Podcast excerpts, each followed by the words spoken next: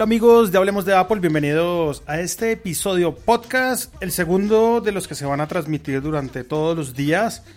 Mm, hoy, 31 de marzo, un día muy especial para mí, para mi familia. Eh, les cuento rápidamente. Hoy cumplimos cuatro años de casados con mi esposa. Obtuvimos, obtuve un regalo ahorita que ya me trajo sorpresa. Me dijo esta tarde, te tengo una sorpresa. Y por más que intenté, le rogué, le redije que por favor me dijera que era, no me dijo. La recogí hace poquito en la 134 y bueno, ya pude ver el regalo. Es un libro de colección de Metallica, eh, edición 2015, en donde aparece toda la historia de Metallica desde los inicios con Def Mustaine hasta el nuevo o el disco más reciente, Dead Magnetic. Estaré leyéndolo, estaré contándoles cosas, estaré preparando también una serie de podcast para um, aquellos que les gusta Metallica. Eso lo voy a hacer para Bogotá Web Radio. Y estaré tomándole fotos para que las vean a través de Instagram, para que me busquen como Jairo Duque Music. Y igualmente en Twitter para los que me tengan allí. En Facebook a mis amigos también les iré compartiendo eh, apartes de, um, de este libro que se ve bien interesante. Y un gran regalo de mi esposa de aniversario que sabe que me gusta Metallica, entonces aprovecho para traerme ese súper regalo que como les digo más adelante eh, les iré contando qué trae el libro y qué cositas interesantes encontramos allí. Hoy en el podcast de Hablemos de Apple em, lo grabo directamente en mi casa con este nuevo gear que les contaba el día de ayer, un micrófono Behringer. Entonces por ahí escucharán a Samuel, tiene cinco meses y está por ahí ya hablando y tratando de balbucear algunas cosas. Para el podcast del día de hoy vamos a hablar de lo siguiente, iOS 9.3.1, una actualización que salió el día de hoy para um, dispositivos iOS. Vamos a hablar un poco de qué ha pasado con el jailbreak, he recibido muchas preguntas respecto al jailbreak. Vamos a hablar también de las diferencias entre el Bluetooth, el AirPlay y el Chromecast de audio. ¿Qué diferencias hay entre estos tres dispositivos? Adicionalmente a esto, hay una nueva sección que se llama Apple Respuestas y en Apple Respuestas em, voy a, mm, a charlar un poquito con la gente en Twitter. La idea es que si ustedes tienen preguntas o tienen seguramente dudas respecto a Apple, pues con el numeral Apple Respuestas puedan em, escribirme a través de Twitter arroba Jairo Duque Music y de esta forma pues yo tendré todos los días un estilo de, de, lista con todas las respuestas a sus dudas. Este es el podcast de Hablemos de Apple y les doy la bienvenida. Bienvenidos, Hablemos de Apple. Hablemos de nuevas tecnologías. Hablemos de Apple con Jairo Duque. Arroba Jairo Duque Music. Arroba Jairo Duque Music. Bueno, vamos a comenzar entonces con el primer tema de esta noche eh, se trata del iOS 9.3.1. Ya hace mm, pocos días se lanzó el iOS 9.3. Em, nunca son tantas betas, ¿saben? Se supone que mm, de esta versión probaron un número récord de betas y cuando salió la versión definitiva, ¡boom! Salió con errores. Nunca son suficientes betas para una versión perfecta. Ya se ha demostrado no solo con Apple, sino con varios desarrollos. Y esta no es la excepción. Acá eh, vemos que en iOS 9.3 algunos usuarios tenían errores em, de, dos, de dos tipos. ¿no? El primero era con usuarios con dispositivos iOS viejos. Mm, viejos me refiero 5S, 5, que tenían problemas para activarlos. Y lo peor de todo es que nos, no les pedía como eh, la clave del ID actual, sino que en la mayoría de casos para poder activarlos pedía el ID con el que primero se abrió el teléfono. Entonces mucha gente eh, que seguramente había comprado el teléfono a un, segundo, un tercero o personas que habían de pronto adquirido de regalo un teléfono de alguien que ya lo había usado y había cambiado. Entonces quedaron un poco locos con esta actualización porque el teléfono les quedó inservible. Ese era un error. El segundo error, el segundo bug, era referente mm, al tema de mm, los links dentro de Safari y también en Chrome, porque escuché que también pasaba con Chrome. Mucha gente entró a Safari con este error y dijo, bueno, voy a bajar Chrome y listo, soluciono el problema. boom, también en Chrome aparecía este problema. El problema y el bug era que mm, cuando uno abría Safari, cualquier página que, que uno quisiera, y mm, al dirigirse a algún link dentro de Safari, cuando uno oprimía el link, el Safari quedaba congelado. Que tocaba hacer reiniciar el, el, como tal la aplicación Safari y volver a intentarlo. Un bug bastante harto y, y mucho más después de mm, la super esperada versión iOS 9.3, ¿no? Que todo el mundo esperaba como la versión perfecta para solucionar todos los errores que ya veíamos, veníamos teniendo con iOS 9. Y bueno, otro error más, nunca son suficientes. El día de hoy, Apple em, lanzó el iOS 9.3.1. Yo hice la aplicación, eh, hice la actualización en horas, eran más o menos como las, el mediodía, una de la tarde, cuando logré hacer la, actualización. Como pide Wi-Fi, pues entonces toca esperar a llegar a un sitio con Wi-Fi para poder correr una actualización que, si no estoy mal, pesaba 24 megas. Algo muy corto que por datos hubiera podido hacer perfecto. Pero bueno, la restricción que tiene Apple allí es únicamente la pueden hacer a través de Wi-Fi me conecté con Wi-Fi, hice la actualización y en este momento estoy corriendo iOS 9.3.1. ¿Qué trae esta actualización o qué mm, soluciones trae? Bueno, en primer lugar, corrige el error de activación que les mencioné al principio. Y lo segundo es que los links de Safari que bloqueaban como tal la aplicación y en algunos casos los dispositivos, pues ya queda solucionado supuestamente, ¿no? Por ahí he leído que... Por ahí he leído que mm, algunas personas eh, han tenido problemas con la 931, que se supone que lo soluciona. Y bueno, la solución real de todo esto está en lo siguiente. Conecte su device al iTunes y restáurelo desde cero.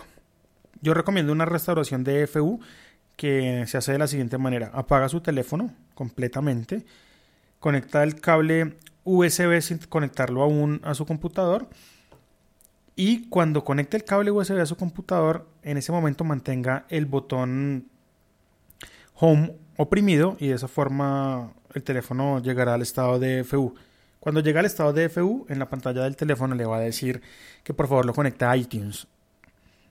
Esa es la forma más efectiva de hacer una restauración desde cero y de borrar un sistema operativo y ponerle uno nuevo. Entonces, a los que todavía tienen problemas con el iOS 9.3.1, que no deberían, no le tengan miedo a actualizar, por favor, pues hagan esa, esa pauta de restauración eh, de FU y seguramente em, bajo esta forma no, no tendrán ningún problema. Por otro lado, y otro de los temas que vamos a tratar en este podcast es, bueno, ¿qué ha pasado con el jailbreak? Hay muchas personas allá afuera que buscan jailbreak por X o Y.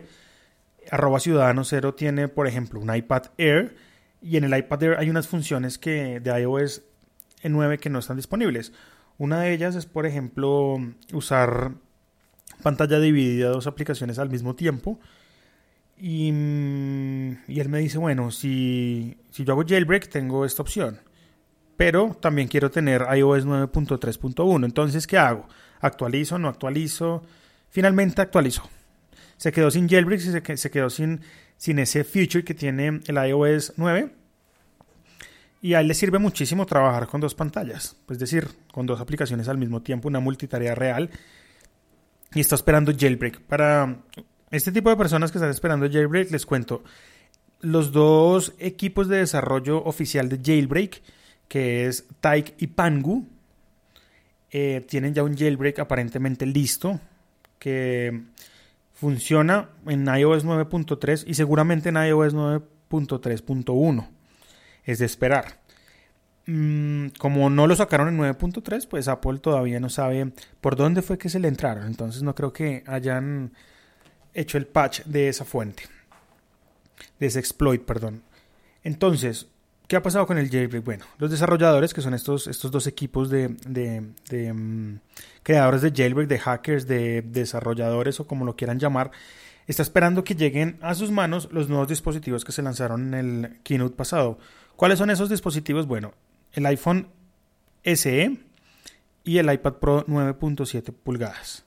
Esos dispositivos cuando lleguen a manos de estos eh, desarrolladores de jailbreak pues van a probar si tienen algún problema con estos dispositivos, que no debería porque esos procesadores ya los veíamos funcionar en versiones pasadas, por ejemplo el iPad Pro, el primer iPad Pro tiene el mismo procesador que tiene el iPad Pro de 9,7 y el mismo procesador del iPhone SE lo tiene, si no estoy mal, el iPhone 6S.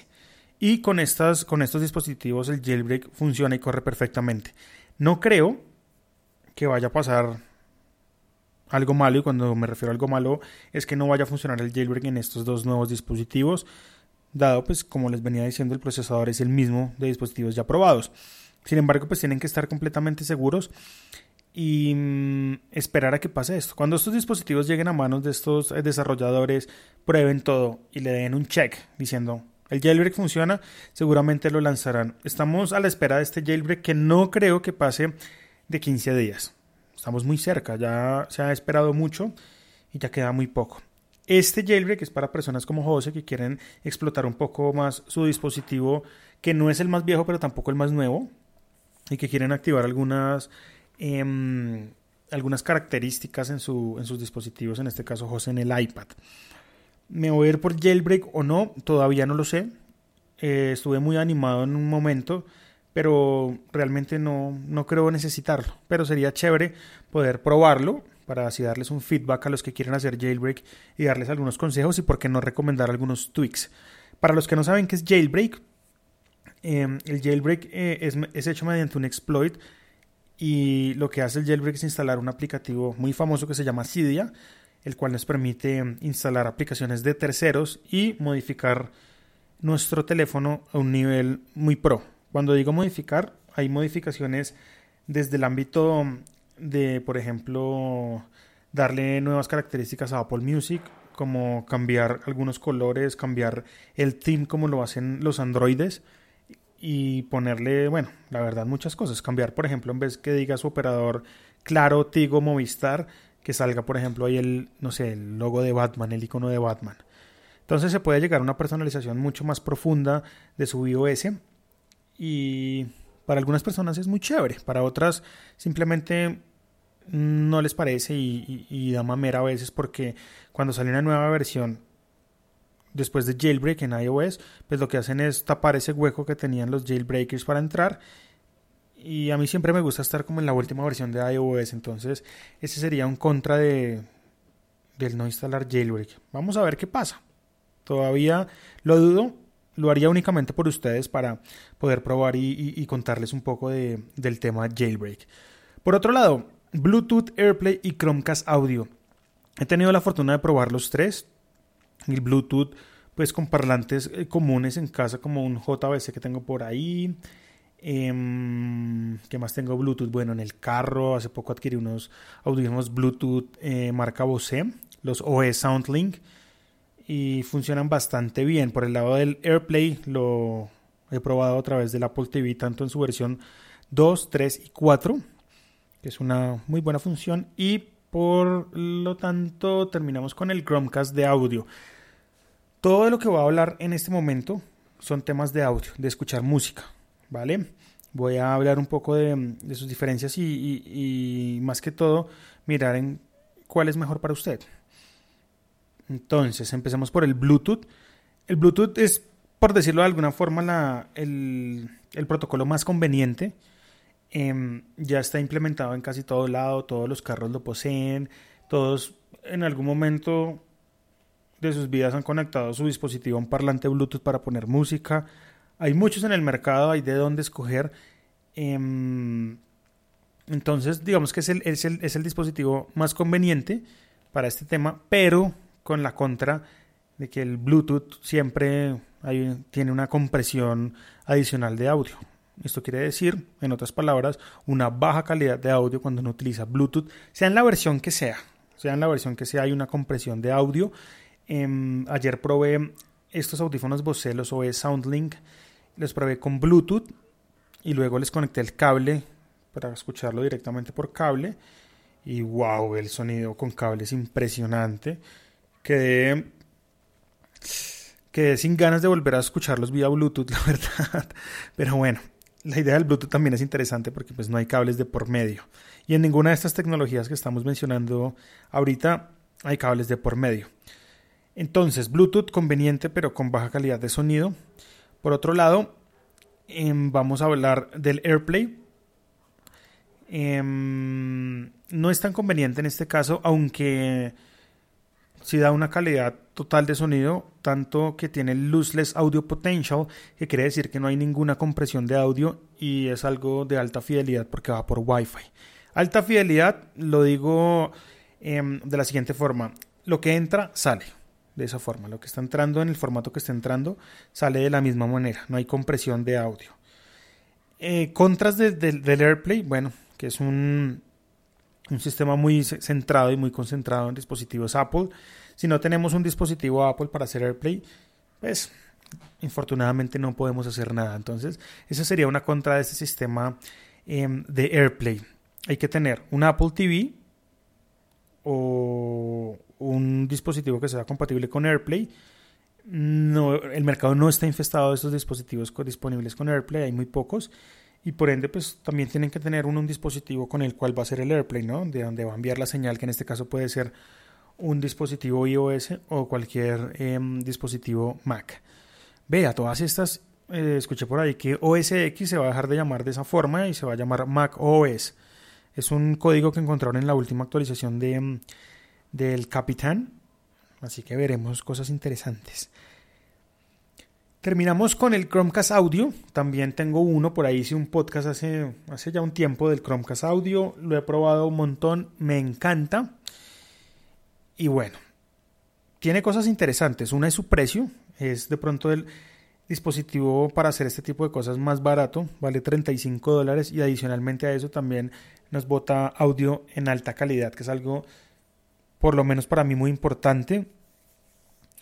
También Em, algo a favor es que em, tanto dispositivos iOS como Android tienen compatibilidad para Chromecast Audio con muchas aplicaciones. Está desde em, Google Play Music, Deezer, Spotify, Apple Music obviamente no, pero sería chévere que, que tuvieran este tipo de compatibilidades.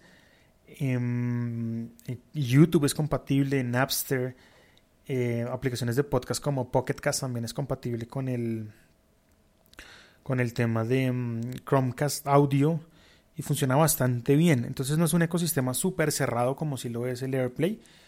Y lo único en contra que tiene este aparato es las pocas aplicaciones que tienen soporte aún para Chromecast Audio. Aunque les mencioné un montón y seguramente las aplicaciones que mm, más usan decir, uy, pero eso me sirve porque puedo escuchar podcast con Pocket Cast y adicionalmente a eso, pues yo uso Deezer, entonces me sirve.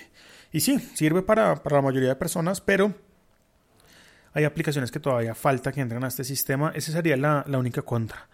Entonces ahí tienen las tres diferencias y se dan cuenta. El más exclusivo en este caso sería el AirPlay, porque hay que tener estos dispositivos compatibles y eh, obligatoriamente tener el tema de, mm, de iOS, ¿no? O un Mac para poder hacer AirPlay. Yo me iría y de los sistemas que más me han gustado definitivamente es el Chromecast Audio y algo que me gustó muchísimo es que si yo estoy transmitiendo música a través del Chromecast Audio y alguien me llama al teléfono, la música sigue sonando y yo puedo contestar la llamada sin problema. Tecnología que no comparte el Bluetooth. El Bluetooth automáticamente em, se bloquea en el sentido de si voy a contestar la llamada tengo que contestarla a través de Bluetooth no hay una separación de canales de audio efectiva allí y por eso no es tan chévere. Entonces ahí están las, las diferencias de estos tres sistemas de audio. Yo miraría por el Chromecast Audio, ya usted en casa mira cuál le funciona mejor. Vamos con la sección Apple Respuestas, que como les contaba es una sección en la que voy a leer eh, preguntas de Twitter o si me las quieren enviar por donde sea las voy a leer en Twitter arroba Jairo con el numeral o hashtag Apple Respuesta. Entonces, vamos lo primero. Mm, me dijo esta mañana a través de Twitter Ricardo Galán, que tiene su podcast Libreta de Apuntes, tanto en Spreaker como en iTunes, me hizo un par de preguntas. Gracias a él es que comienzo como tal esta sección de Apple Respuestas. Mm, él me decía lo siguiente, vamos a ver por acá. Primero, ¿es normal que se bloquee la app de Twitter en el Capitán? Bueno, recientemente se actualizó el Capitán y recientemente se actualizó Twitter. Yo estuve leyendo hoy una cantidad de blogs, estuve leyendo también en Twitter algunas quejas de usuarios y parece que fue la actualización de Twitter que mm, definitivamente hizo que esto empezara a fallar en el Capitán en su última versión. Aunque no estoy seguro, varias eh, personas ahí en los reviews que uno puede hacer dentro del App Store en el Mac dicen que a raíz de la nueva actualización la aplicación simplemente deja de funcionar y hay que forzar su cierre, es decir, forzar salida de la aplicación para poder volver a utilizarla, es decir, volverla a abrir. Aunque no tengo respuesta Em, concreta para este problema porque en realidad no sé lo que está pasando, pero parece que la última actualización que hizo Twitter algo movieron por ahí, aunque no sacó de la bolsa el hecho de que también pueda ser la última actualización de OS X. Sin embargo, estaré muy pendiente a cualquier novedad de Twitter o cualquier novedad de Apple en cuanto a este problema, siendo que es una aplicación que utilizan la mayoría. Por ahora, utilizar Twitter eh, desde su navegador favorito o recomiendo dos aplicaciones muy chéveres para la gestión de Twitter. Una es Tweetbot, que em, ha sido como tal la aplicación cumbre de los geeks para utilizar Twitter. Ha gustado muchísimo. Es una aplicación que no, no tiene publicidad, que es algo interesante. Aunque a mí no me molesta la publicidad en la aplicación nativa de Twitter. Y ha gustado mucho.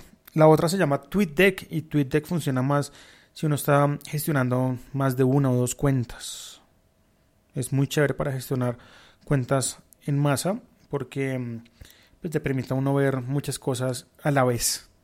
Entonces, esa sería la solución por ahora mientras descubrimos qué es lo que está pasando con Twitter para Mac, que es una lástima que esté fallando, siendo que, bueno, se, se lanzó la nueva actualización y el nuevo look hace muy poco, ¿no?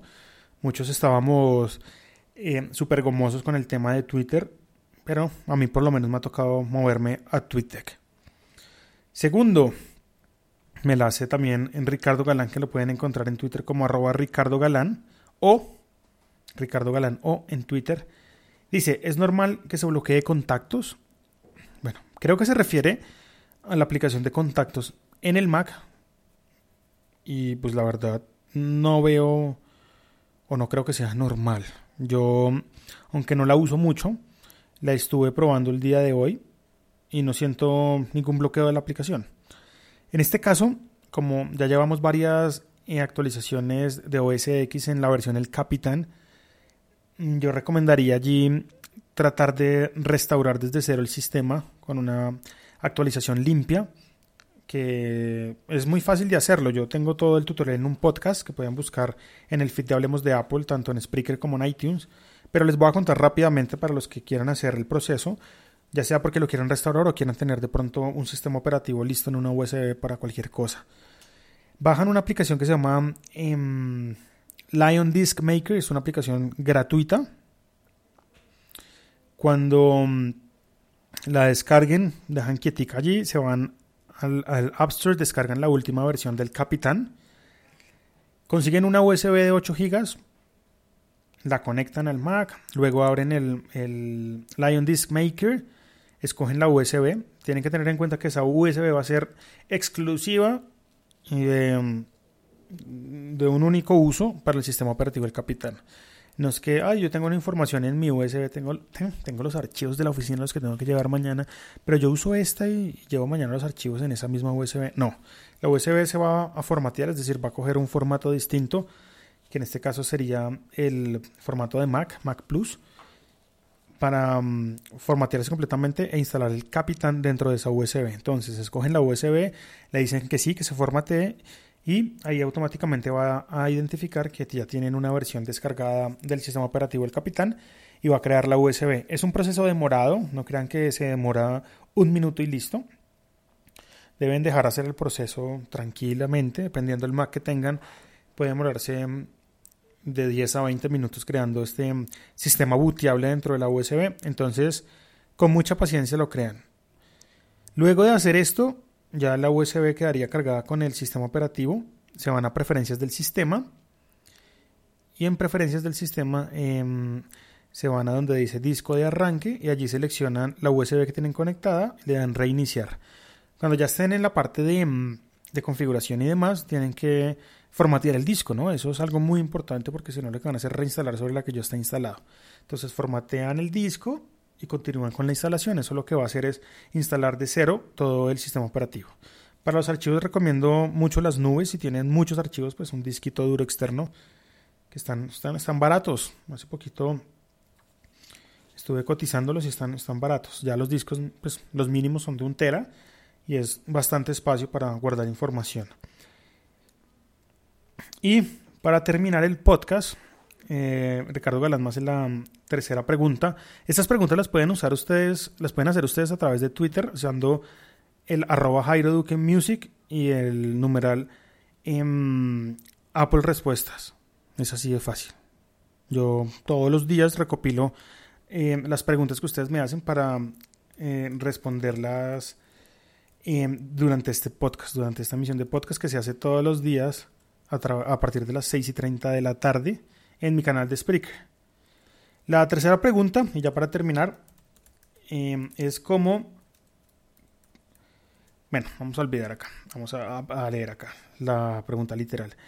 Dice Ricardo, se me olvidó cómo fue que me dijo que puede usar el iPad o un MacBook em, como segunda pantalla. Bueno, lo que quiere decir esta pregunta es, si yo estoy trabajando en mi Mac y quiero una segunda pantalla, pero que esa segunda pantalla sea mi iPad, ¿qué debo hacer? Bueno, en realidad hay muchas aplicaciones, pero yo recomiendo Duet Display. Se escribe D-U-E-T, D-U-E-T Display. Entonces uno conecta su iPad y le queda como una segunda pantalla del Mac. Es, muy chévere, yo, yo la utilizo mucho. Y se conecta pues a través del cable USB para que no cree ningún tipo de lag o de, o de o de demora al cargar la, segunda pantalla. Cuesta, si no estoy mal, 9 dólares, pero pues vale la pena para los que de pronto queremos extender un poco nuestra pantalla en el Mac y tener, no sé, en ese iPad cargado el correo o otra pantalla de, de Chrome o de Safari o Spotify o lo que yo no sé. Y la otra parte, que es lo importante que uno está haciendo, en su Mac. Ya cada uno le dará el uso que, que requiera Duet Display o Duet Display es muy fácil encontrarla, está ahí en el, en el App Store. Esa aplicación la deben descargar en el iPad y listo. Funciona casi que plug and play. No hay que hacer muchas configuraciones para que eh, funcione como tal esta aplicación. Se nos acaba el podcast, 30 minutos de podcast el día de hoy. Mm, mañana estaré con, con, más temas. Si tienen preguntas, ya saben, a través de Twitter y con el numeral Apple Respuestas. Estaré allí muy pendientes. Y muchas gracias a la gente que, estuvo hoy muy pendiente del podcast. Hoy, en, hoy, en, hoy compartí una imagen y, mucha gente me dijo que estaba iba a estar pendiente del podcast. Quiero pues saludarlos a los que estuvieron como pendientes. Ricardo Galán, eh, también arroba Javier JMED. Saludar también por acá arroba Capitanazo. Y todas las personas que estuvieron pendientes. Eh, de cómo va este podcast, que ya se volvió un diario, ¿no? Todos los días, 6 y 30 de la tarde. Creo que voy a ir a abrir el libro que me regaló mi esposa de aniversario, cuatro años de casados, y empezar a leer historia de Metallica completa. Yo sé que querrán fotos, así que estén pendientes en Instagram, en Twitter y en Facebook. Y me despido por ahora. Que pasen una feliz noche y nos escuchamos el día de mañana. Esto fue Hablemos de Apple. Chao.